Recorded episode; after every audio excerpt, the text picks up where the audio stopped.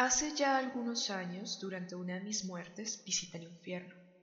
Yo había escuchado que en esos abismos te sirven el vino que prefieras y los manjares que elijas, amantas y amantes para todos los gustos, música bailandera, gozadera infinita. Y una vez más confirmé que la publicidad miente. El infierno promete la gran vida, pero yo no encontré nada más que un gentío haciendo fila. Larguísima fila que se perdía de vista en esos desfiladeros humeantes estaba formada por mujeres y hombres de todos los tiempos, desde los cazadores de las cavernas hasta los astronautas del espacio sideral. Ellas y ellos estaban condenados a esperar, a esperar desde siempre y para siempre, y eso descubrí, el infierno es la espera.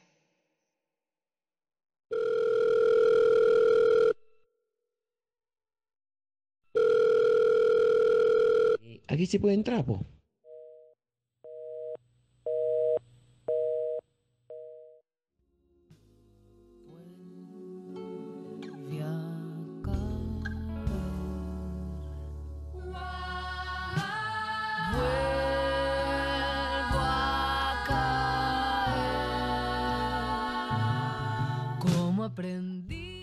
Una delgada línea de cobre es el único lazo entre los asilados en la Embajada de Colombia y el mundo exterior.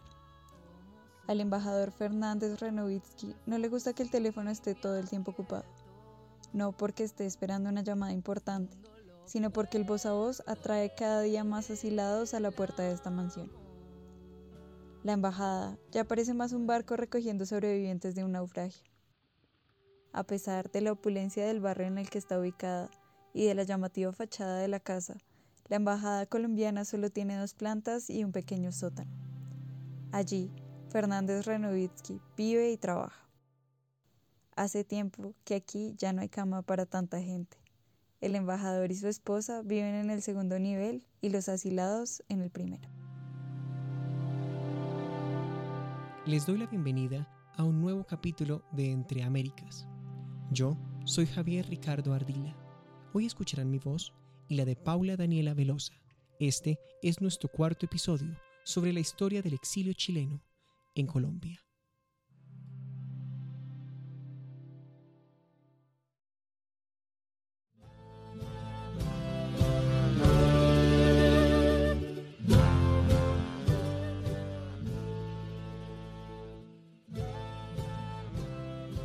Si como lo describió el pensador uruguayo Eduardo Galeano, visitar el infierno es conocer la espera eterna, las personas asiladas en la Embajada de Colombia en Santiago no demoraron mucho tiempo en descubrirlo. Mientras se da la lucha diplomática para sacar con vida de Chile a los asilados, en la embajada el día a día transcurre entre paredes ajenas. Dentro, ellos y ellas parecen condenados a esperar desde siempre y Ah, hasta que los militares de la Junta de Gobierno emitan los salvoconductos. Para contar esta época de espera, hoy presentamos el testimonio de Livia Sepúlveda en la voz de Javiera Valenzuela Caicedo.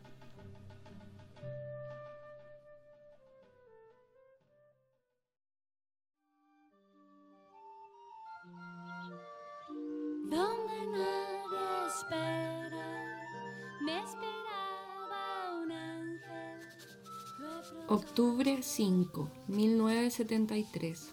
Llegamos ayer sobre horas de la tarde. La puerta estaba abierta. Aquí se siente una mezcla indescriptible entre esperanza y miedo. Milena no ha dejado de correr de cuarto en cuarto. Debemos ser más de 60 personas. A mí, sinceramente, la energía no me alcanza para andar detrás de ella. Qué lindo es verla ignorar a ratos la ansiedad que la circunda. Además de Milena, Aquí adentro hay otros cabros chicos. Están las garretonas, hijas de Virginia Rodríguez y Oscar Guillermo Garretón. Sus voces son un respiro en medio de tanto miedo. Pero bueno, ni siquiera las niñas se atreven a romper el silencio pesado que se toma la casa cada vez que a las 6 pm se anuncia por alto parlante el toque de queda. El pueblo de Santiago debe permanecer en sus casas a fin de evitar víctimas inocentes. Firmado Augusto Pinochet Ugarte, general de ejército, comandante. Entre Américas. porque los oídos no entienden fronteras.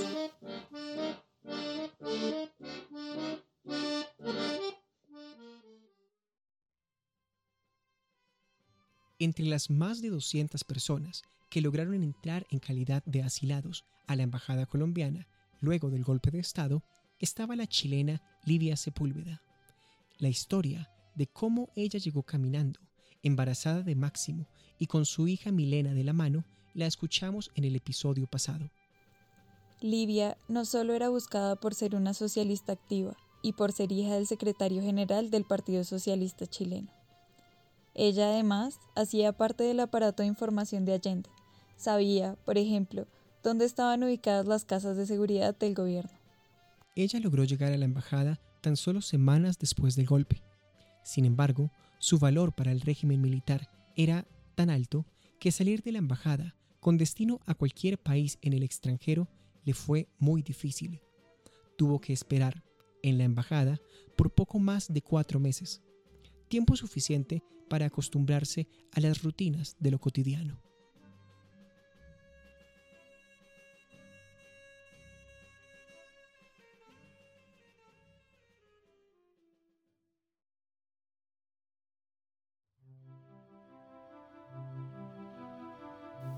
Octubre 10, 1973. Hoy comencé a llenar los papeles para solicitar formalmente el asilo. La burocracia es la cosa más ridícula. La mayoría aquí adentro son colombianos. Pocos parecen dar crédito a lo que está pasando en los estadios. Evidentemente el embajador no está muy feliz con tener tanta gente en su casa. Ya no se soporta ni a sus propios compatriotas. Aunque cada día somos más, esta casa se traga todo el calor humano. El frío es abrumador y la maldita estufa nada que arranca. Nos quieren matar de frío, Aquí todo el que llega se acomoda como puede, donde puede. No sé cómo hacen los que están durmiendo en el garaje. Casi no hay mantas. Algunos todavía viven con la angustia de que la comida se acabe. algunos otros la alegría de estar con vida les basta para sobrellevar las penurias del día. A mí se me van las horas en mil cosas. A veces siento a la guagua adentro moviéndose. Esa angustia de que se me adelante el parto antes de poder salir de aquí. Desde que los vallenateros se fueron, todos andamos un poco más bajoneados. Durante su tiempo en la embajada, Livia fue testigo de primera mano de la lucha diplomática entre el gobierno colombiano y el régimen militar chileno. Vio al cuerpo diplomático colombiano hacerle frente a las labores imprevistas que de repente sus cargos demandaban. Desde las secretarias hasta el embajador se esforzaron por salvar a los ciudadanos colombianos retenidos por el régimen de Pinochet así como a los chilenos y extranjeros que acogían en calidad de asilados. Octubre 15, 1973. La mayoría de los colombianos que llegan aquí dura muy poco. El proceso de repatriación es casi automático. Los nuevos sacados de los estadios directamente por Beatriz Uribe de Borrero, la cónsul en Valparaíso, están mucho más débiles y enfermos que sus compatriotas de las primeras semanas. Entre los secretarios, agregados y demás personal que puede salir y entrar libremente, hay muchos que a pesar del terror constante que se respira en las calles, han tomado riesgos increíbles para ayudarnos, o por lo menos para hacer más llevadera nuestra vida aquí adentro. La ayuda está comenzando a llegar, pero este frío no se palia con cobijas. Milena casi no ha podido dormir. La mayoría de los detenidos por el régimen fueron llevados directamente al Estadio Nacional y al Estadio Chile. En estos campos de concentración, miles murieron, otras y otros fueron desaparecidos entre el mar, las montañas y el desierto. Pocos meses después, los detenidos que aún vivían fueron reubicados en nuevos centros de detención clandestinos diseminados por todo el territorio nacional. Ya con los detenidos dispersos como estrellas en el espacio, la FIFA dio el visto bueno para continuar con las eliminatorias de la Copa Mundial de Fútbol de 1974.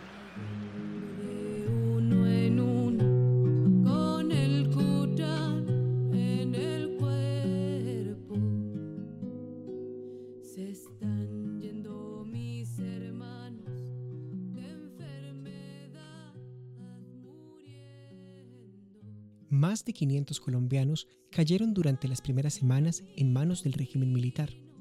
Una de las principales labores del cuerpo diplomático fue identificarlos, sacarlos de los estadios, llevarlos a la embajada y luego repatriarlos. El hecho de que todos ellos salieran de Chile con vida es prueba de la eficiencia con que el cuerpo diplomático desarrolló sus labores. Pero a medida que pasaban las semanas, había cada vez más trabajo pendiente.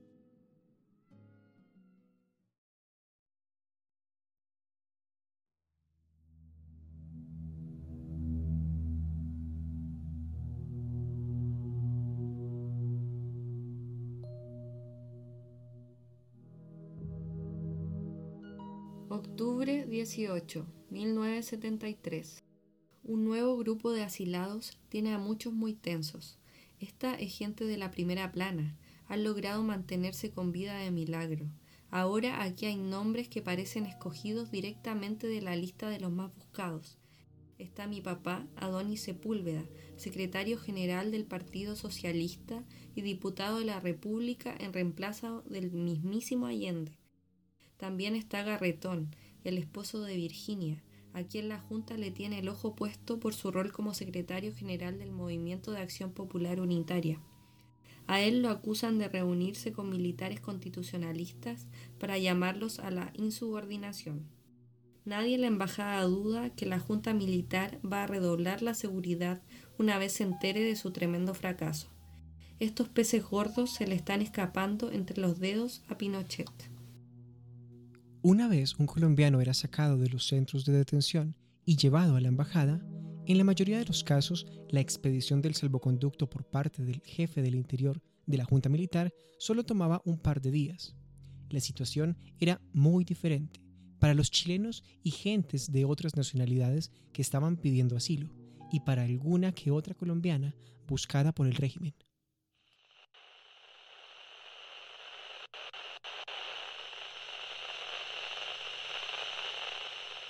Embajada de Colombia le está dando refugio a nada más y nada menos que un grupo de terroristas. Está el Garretón, líder del Mapo, ese que está acusado de impulsar a soldados de la Marina a levantarse contra sus superiores. Hay varios diputados, todos rojos, los que querían convertir a China en segundón de los rusos y de los cubanos. Esos son la Carmen Lazo, el Rafael Gumucio de la democracia cristiana, un izquierdista el Sepúlveda del Partido Socialista y el Hernán del Canto, el que era secretario del Interior.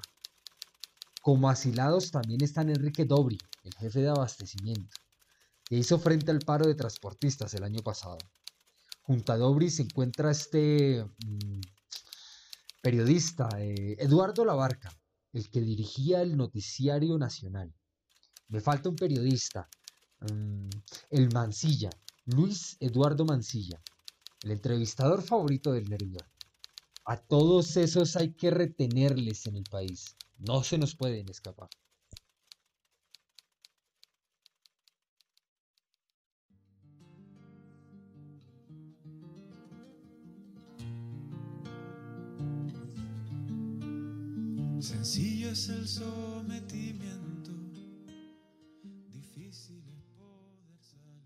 Los colombianos eran repatriados en vuelos humanitarios muy rápidamente. Eran muchos y duraban muy poco dentro de la embajada. En cambio, quienes tuvieron que pasar semanas y hasta meses dentro, empezaron a tener conflictos entre ellos. La mayoría de estos eran chilenos y chilenas a quienes el régimen militar buscaba activamente. La gente, que estuvo atrapada por largos periodos, intentó ocupar su tiempo con lo que pudo. Enrique Dobri, el que llegó a la embajada saltando de un auto en movimiento, recuerda esa época. Él era considerado uno de los peces gordos, pues se había desempeñado en múltiples cargos dentro de la Unidad Popular, especialmente en la Dirección de Industria y Comercio, entidad encargada de todo el abastecimiento del país. ¿Qué hicimos en la embajada? Pues con esa montonera no había nada que hacer, pues, apenas podíamos eh, movernos. Pero a medida que se fue desocupando, ya quedaban 50 personas, entre los que mencionó la negra Lazo, la, era, era diputada, había otros parlamentarios, que eso salieron fácil, y a nosotros, a estos cinco que le mencioné, eh, no nos dejaban salir y exigían que nos entregaran. Tranquilamente camino. Tranquilamente quiero caminar. Tranquilamente camino. Tranquilamente.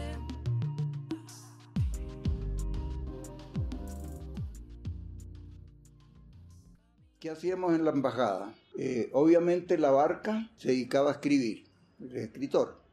Eh, Condesa era el médico y muy disciplinado. Él operó a una colombiana que tuvo un bebé en la embajada con los cuchillos de la cocina. Los afiló bien porque le tuvo que hacer cesárea. No, Condesa un tipo extraordinario. Eh, Adonis Sepúlveda, pues uno de los políticos más importantes del país, se dedicaba también a escribir.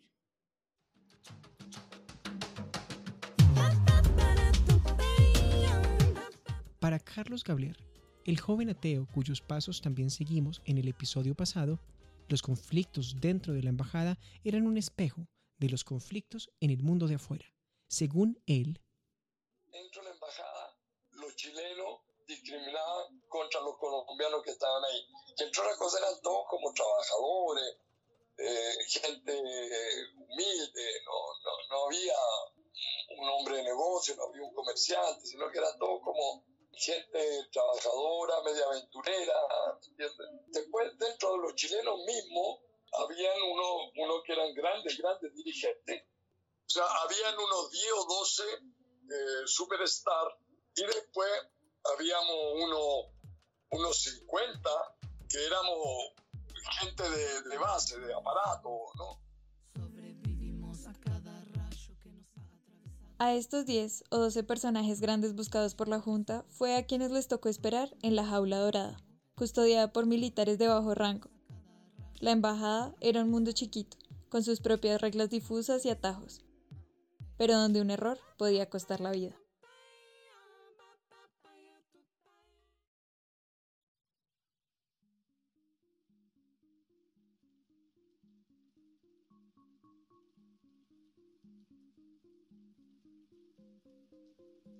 Octubre 20, 1973. Milena se ha hecho muy buena amiga de las garretonas. Ahora andamos del techo porque las cabras chicas se la pasan en el jardín. Ayer intentaron cruzar la reja hacia el campo de golf. Menos mal los soldados de turno todavía son los mismos milicos que están prestando el servicio. Creo que andan más asustados que nosotras a estas alturas. También tienen hambre y frío. No son malas personas, solo unos cuantos jóvenes con miedo. A veces les llevamos galletitas y queques. Mate para el frío. Se nota que vienen del sur y les encanta. Claro, nosotras aprovechamos los momentos en que se meten a la caseta a tomar las once que les llevamos para entrar más asilados por la puertita del servicio. Entre quienes duraron más tiempo en la embajada estaba Virginia Rodríguez. Ella había llegado temprano, en septiembre, con sus tres hijas, las nuevas amigas de Milena. Su esposo, Óscar Guillermo Garretón, era una de las personas más buscadas por la Junta Militar. Octubre 22, 1973. El susto que Milena y las garretonas nos han dado hoy. Virginia se percató de que las cabras chicas no se oían hace un rato. Comenzamos a buscarlas pero no respondían. Primero pensamos que estaban jugando a las escondidas, pero nadie las había visto desde hace un buen rato. Nos dio miedo de que estuvieran del otro lado de la reja, del lado del campo de golf. Pero desde el jardín posterior no se veía un alma en todo el campo. Comenzamos a temer lo peor. Quizás las había agarrado la guardia, a pesar de que nadie las veía a través de las ventanas hacia la calle. Carmen Lazo, la diputada del Partido Socialista, salió a buscarlas, con los milicos apuntando permanentemente hacia la embajada. A nadie le hacía gracia salir, pero estábamos desesperadas buscándolas, y la Carmen nos ayudó. Resultó que las niñas estaban por fuera de la reja, sobre la calle, colgadas al buzón jugando al cartero, rampante frente a la caseta de la guardia. Si no las cogieron es porque los soldados de turno no quisieron. No son vacas. Virginia y yo las hemos retado fuertísimo. Pucha, nos dio tanto miedo. Siempre he estado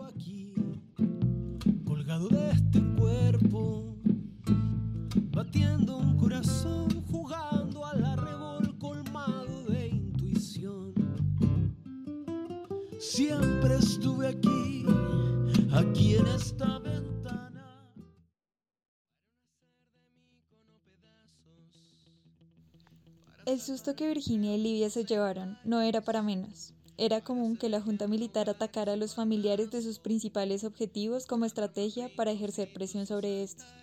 Estas cuatro niñas estuvieron de buenas. A pesar de tener el control sobre la población por la vía de las armas, la Junta Militar sabía que el terror era una solución temporal. Para que el proyecto político de la derecha golpista prosperara, Pinochet y su gabinete debían construir una imagen de estabilidad. Aparentar que todo estaba bien era necesario para ganar consenso interno y para conseguir reconocimiento internacional. Pero ganar legitimidad no era nada fácil. Por eso no se escatimaron recursos cuando de propaganda política se trató. Los siglos rojos, las llaves rotas.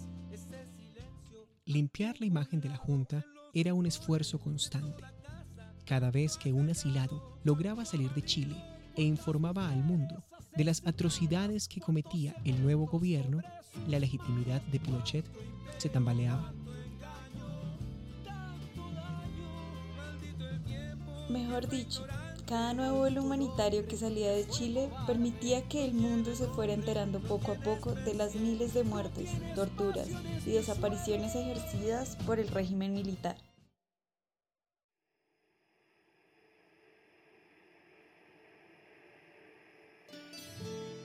Noviembre 4, 1973. Desde que el primer vuelo con exiliados salió, todos estamos un poco más callados. Para quienes quedamos, tanta espera comienza a ser agotador. Mile extraña mucho a las garretonas, ya no tiene con quién jugar. Sobra decir que yo extraño a Virginia. El resto del grupo parece haber descubierto el secreto para no desesperar al tiempo. Hemos aprovechado al máximo la biblioteca del embajador. Hay partidas de ajedrez que deliberadamente duran días. Y ni qué decir del entusiasmo de aquellos que están en el grupo de estudio. Esas tertulias interminables sobre las ruinas de lo que no fue. Obviamente yo ando más ansiosa que el resto, porque mi espera es doble. Falta tan poco tiempo para que nazca la guagua que hoy tuve que decidir la fecha. El parto será inducido este 11 de noviembre. Así podré recibir atención hospitalaria. Si se adelanta y es de noche, siempre está Edgardo. La idea de tener a la guagua aquí, entre manteles y con cuchillos de cocina en lugar de instrumentos quirúrgicos, no me tranquiliza para nada. Pero bueno, desde el teléfono de la embajada seguimos manteniendo al tanto al mundo de lo que pasa en Chile.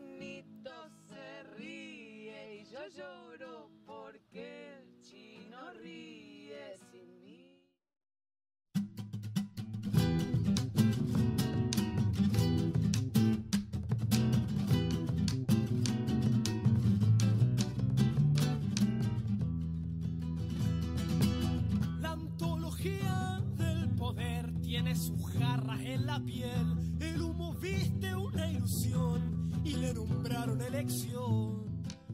Como Livia bien lo presintió, era cuestión de tiempo antes de que la entrada de grandes personajes de la Unidad Popular a la embajada le ganara a Colombia el antagonismo del régimen militar. Además, a medida que algunos asilados les entregaban sus salvoconductos y podían salir del país, la mayoría de estos se unía a las filas de resistencia en contra de la dictadura de Pinochet. Ya en calidad de exiliados políticos, aprovechaban las tribunas de los medios de comunicación internacionales para contarle al mundo lo que estaba pasando en su país de origen. Ese fue precisamente el caso de Livia. quien salió finalmente de Chile en enero de 1974, acompañada de Milena y con el pequeño Máximo en brazos. Hizo falta que se ejerciera una ardua presión diplomática para que se le entregara a ella su salvoconducto, pero se logró. Una vez en Colombia, Livia se reencontró con Virginia, con quien nunca perdió contacto. Gracias a las redes de solidaridad disponibles para quienes huían de Chile, Virginia ya se había ubicado en una casa en el barrio Chapinero, en el norte de Bogotá.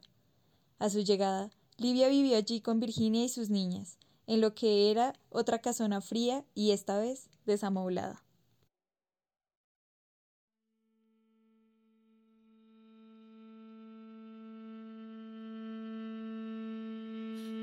Al compás, compañera, al compás.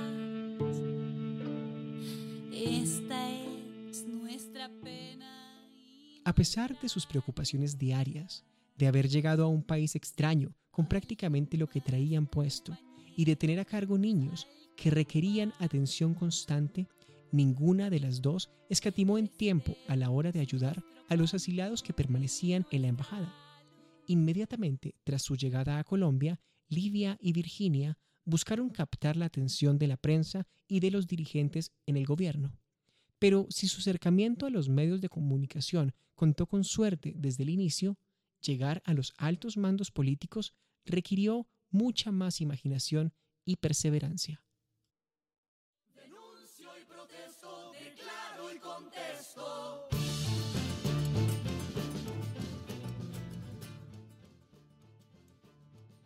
Enero 18, 1974. Ayer llevaba apenas unos días en Bogotá, cuando llamaron a la puerta. Yo abrí y había un montón de reporteros, la cosa más absurda. Querían entrevistarme en la televisión. El caso es que alguno de los reporteros pensó que yo era la esposa del hijo de Luis Corbalán Lepe, el famoso secretario general del Partido Comunista. Con Virginia acordamos que, si me querían llevar a las cámaras, pues yo iría. Podía aprovechar para denunciar lo que está pasando en Chile y en la embajada colombiana con los asilados. El presentador hizo tremendo condorito en público. De entrada le aclaré que yo no era la esposa del hijo de Corbalán Lepe, sino que era ex esposa de Corbalán Fernández, pero que tenía mucho que decir sobre lo que estaba pasando en Chile. El tipo ese se fue de para atrás. Igual era muy tarde, no pudo contarme por qué estábamos transmitiendo en vivo. No creo que me vuelvan a llamar de ningún medio. Creo que a Virginia le ha ido mejor con los periodistas.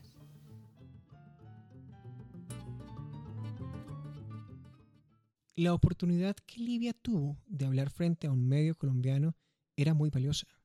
Luego del golpe, pasaron varias semanas antes de que los medios internacionales le empezaran a dar crédito a los relatos que eran transmitidos por banda larga desde Chile. Esto le permitió a la Junta ganar tiempo y construir una imagen para blindarse de las críticas. En el discurso oficial del régimen, el golpe había sido un mal necesario, la única alternativa para salvar a Chile.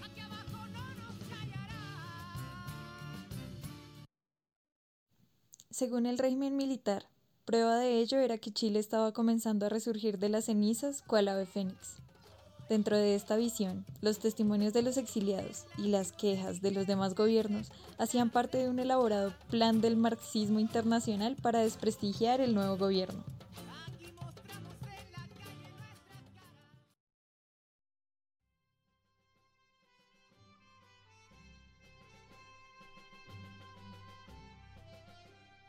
Marzo 26, 1974. Por lo menos las niñas están aprovechando la falta de muebles en esta casa. Se la pasan todo el día corriendo de cuarto en cuarto. Las semanas pasan y la cosa en la embajada no mejora.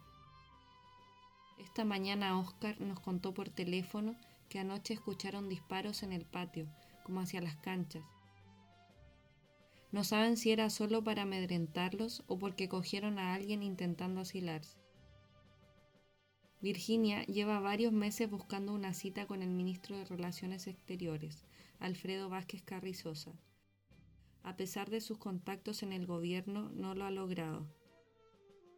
Hoy discutimos la posibilidad de hablar directamente con su secretaria. Al parecer ella antes era la secretaria del cura Camilo Torres. Seguro tiene alguna simpatía por el proyecto político de la Unidad Popular. Vamos a abordarla mañana en su hora de almuerzo. La mecha prendió de un salto, Santiago subió a entender cómo se siente vivir en el juego de alguien que nunca te quiso. La cacería a la que se unió Libia era de vital importancia para sacar a los asilados que todavía estaban en la embajada. El ministro de Relaciones Exteriores de Colombia había condenado de manera enfática la toma del poder por medios violentos. De hecho, él fue uno de los pocos latinoamericanos que firmó el comunicado de la ONU sobre la situación de derechos humanos en Chile en diciembre de 1973. Aunque Vázquez Carrizosa era miembro del Partido Conservador, era uno de los políticos más progresistas, no solo del país, sino de toda la región. Alguien capaz de entender el espíritu democrático que llevó a Allende a permanecer en la moneda. Virginia sabía que Alfredo Vázquez Carrizosa era la persona que podría brindarles el apoyo que necesitaban. Él había defendido con éxito el caso de asilo político más emblemático a la fecha, el del dirigente peruano de izquierda Víctor Raúl Allá de la Torre.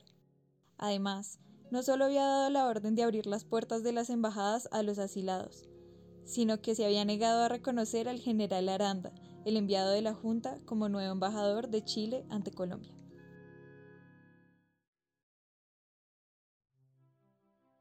Abril 28, 1974. Llevo tres meses aquí y son tan pocos los resultados. Para nosotras el tiempo corre rápido, pero para los asilados en la embajada la espera es eterna. Las noticias nos llegan a través del teléfono o de nuestros pocos contactos. Muchos de los que quedaron sienten que en cualquier momento simplemente van a entrar por ellos. Al fin y al cabo, al régimen parece importarle poco todas las acusaciones de incumplimiento del derecho internacional. Su historieta conspiratoria parece no tener límites.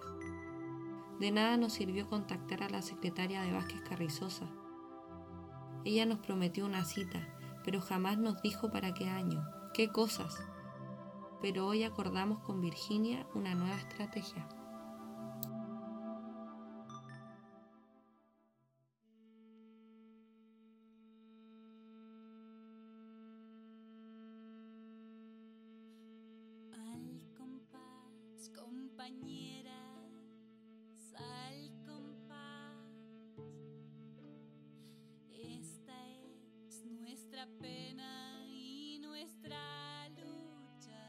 Si bien la estrategia de desinformación llevada a cabo por los militares les ganó tiempo, no fue suficiente. La sólida posición de condena presentada por varias naciones y el Comité Pro Paz dejó a la Junta con pocos amigos en la región. Colombia hizo parte de esta iniciativa y se unió al trabajo conjunto realizado por las redes de solidaridad. Tanto el Estado como la sociedad se pronunciaron en contra de las atrocidades que estaba cometiendo el régimen militar. Tanto la gente de a pie como los más notorios políticos de cada partido se pronunciaron. Los diarios, los sindicatos y hasta las mismas paredes los apoyaron. El golpe probó que no todo el proyecto liderado por Allende había fracasado. La solidaridad entre los pueblos siguió latiendo. Los lazos que la Unidad Popular tejió en esos pocos años se transformaron no solo en discursos formales, sino, más importante aún, en ayuda real y práctica para los perseguidos.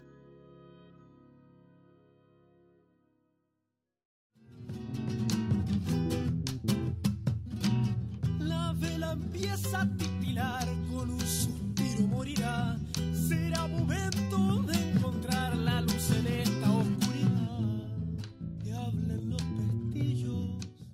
Entre la marea de cartas y ultimátums que llegaban de todo el continente para presionar la expedición de los salvoconductos, las que abogaban por el caso de los asilados en la embajada colombiana, parecían siempre perderse en los buzones del Ministerio de Relaciones Exteriores de Chile.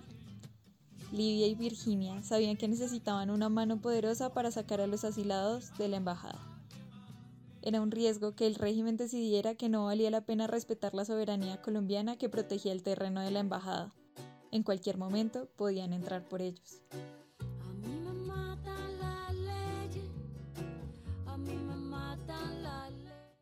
Las solicitudes de entrega de salvoconductos realizadas por los funcionarios de la representación colombiana recibían absurdas respuestas, repletas de eufemismos o excusas que mostraban el desdén del régimen por la diplomacia en general y por el gobierno colombiano en particular.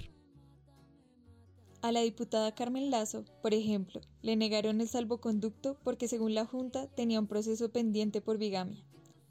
Aún así, Livia y Virginia estaban decididas a poner la balanza de poder a favor de los asilados.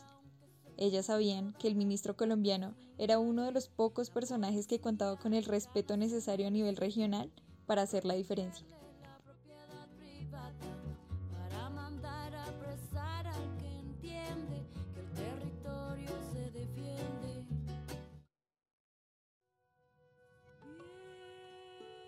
Mayo 28, 1974. El plantón que se inventó Virginia funcionó. Llevábamos varios días instaladas en la sala de espera del ministro con todos los cabros chicos y la guagua. Nadie se aguanta a los niños ajenos tanto tiempo, menos en manada, menos en la oficina de un ministro. Nosotras no andábamos muy bien vestidas y los niños tampoco. Máximo no hacía más que llorar y las niñas correr. Todas esas cosas en la sala de espera. ¡Qué despelote! Ayer la secretaria finalmente nos dio la cita. Hoy hablamos con Alfredo Vázquez Carrizosa. El ministro parece ser un hombre muy democrático, con aire como antiguo, una especie de Abraham Lincoln. Él está muy indignado con lo que está pasando en Chile. No paró de hacerme preguntas sobre la situación. Yo le conté sobre los asilados. Quedó muy preocupado. Tenemos otra cita con él para discutir qué acciones puede tomar Colombia para presionar a Pinochet. Vázquez Carrizosa parece ser un defensor del derecho de asilo.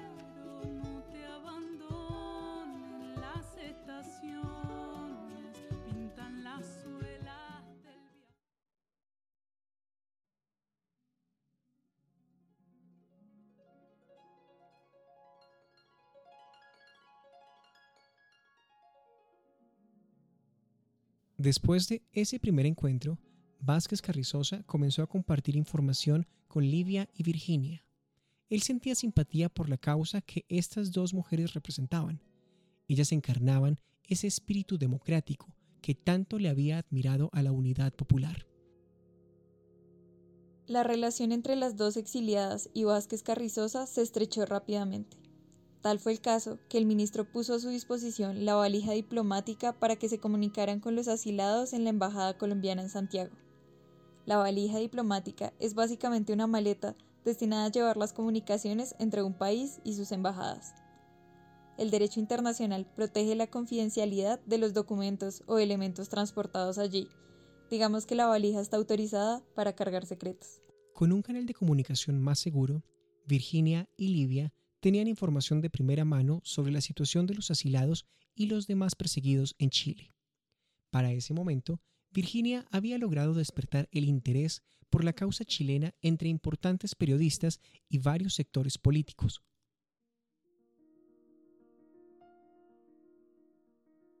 Octubre 27, 1974. Es terrible, el embajador colombiano quiere entregar a Garretón a cambio de los salvoconductos para los demás asilados. De alguna manera la información se filtró y llegó a oídos del mismo Oscar. Él le acaba de contar por teléfono a Virginia. Virginia no ha parado de llorar por su esposo. Pero no podemos echarnos a la pena. El tiempo, más que nunca, es oro. Otros exiliados recuerdan el terror con el que vivieron este episodio. En palabras del escritor Eduardo Labarca, quien todavía estaba en la embajada en ese momento, Oscar Garretón. Entonces él consiguió autorización, no sé con qué pretexto, para llamar a su mujer a Colombia por teléfono, por el teléfono de la embajada. Y el padre le dice, mira, Virginia me quieren entregar, el embajador está negociando mi entrega. Virginia comenzó a buscar apoyo entre sus contactos. Entre sus amigos en la prensa estaba Daniel Samper Pisano, quien trabajaba en el periódico El Tiempo, uno de los diarios más importantes de Colombia. Aunque no se podía corroborar en tan poco tiempo la veracidad de la información que en principio era confidencial, Samper le propuso a Virginia que escribiera una carta abierta al gobierno colombiano. Él la publicaría en el diario.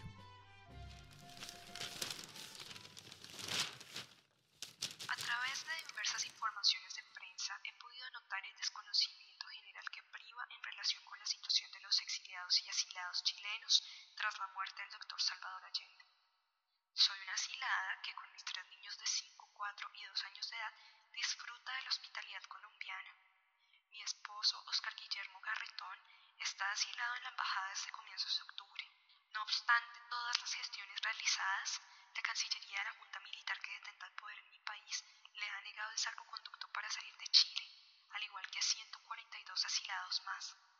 Según propias declaraciones de la Junta Militar chilena, a estos 142 asilados se les mantiene en situación de diferidos, es decir, que sus correspondientes salvoconductos han sido retenidos sin justificación alguna, dándoles a las sedes diplomáticas el carácter de cárceles doradas. En la Embajada de la República de Se encuentran 10 asilados diferidos, mi esposo entre ellos. Se ha producido ahora un hecho insólito y monstruoso. Tengo informes fidedignos de que la Cancillería chilena está tratando de ejercer presiones sobre la Embajada colombiana, en el sentido de otorgar todos los salvoconductos a cambio de que mi esposo sea entregado a la fuerza represiva chilena. Esto, a más de inaudito en la historia del derecho de asilo, constituye un chantaje contra Colombia, una ofensa a la hospitalidad de esta nación, una burla a la extraterritorialidad y soberanía de la representación diplomática de Colombia y un escarnio más a los derechos humanos. La actuación de mi esposo en el gobierno del doctor Allende fue la del subsecretario de Economía, actual diputado y secretario general del MAPU, Partido de la Unidad Popular. Nuestra situación en la actualidad es desesperada y aún más lo es la angustia y la indignación que tales maniobras nos producen.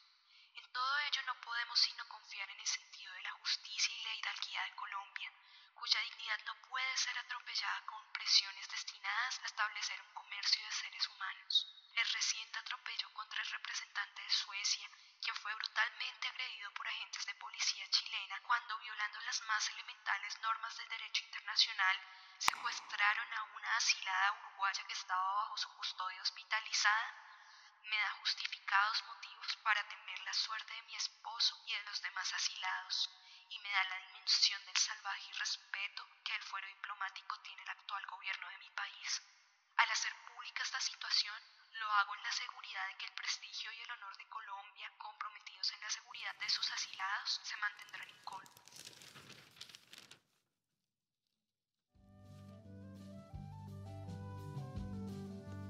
La carta de Virginia tuvo el efecto esperado. No entregaron a Garretón, pero esta victoria momentánea no era suficiente para garantizar que él podría salir de Chile con vida. En el próximo episodio de Entre Américas, no se pierdan los detalles de cómo lograron escapar hacia Colombia Oscar Guillermo Garretón y los demás peces gordos a quienes el gobierno intentaba retener en Chile. Hizo falta mucha suerte, astucia y solidaridad para que uno de los grupos más buscados por la Junta Militar chilena lograra sobrevivir.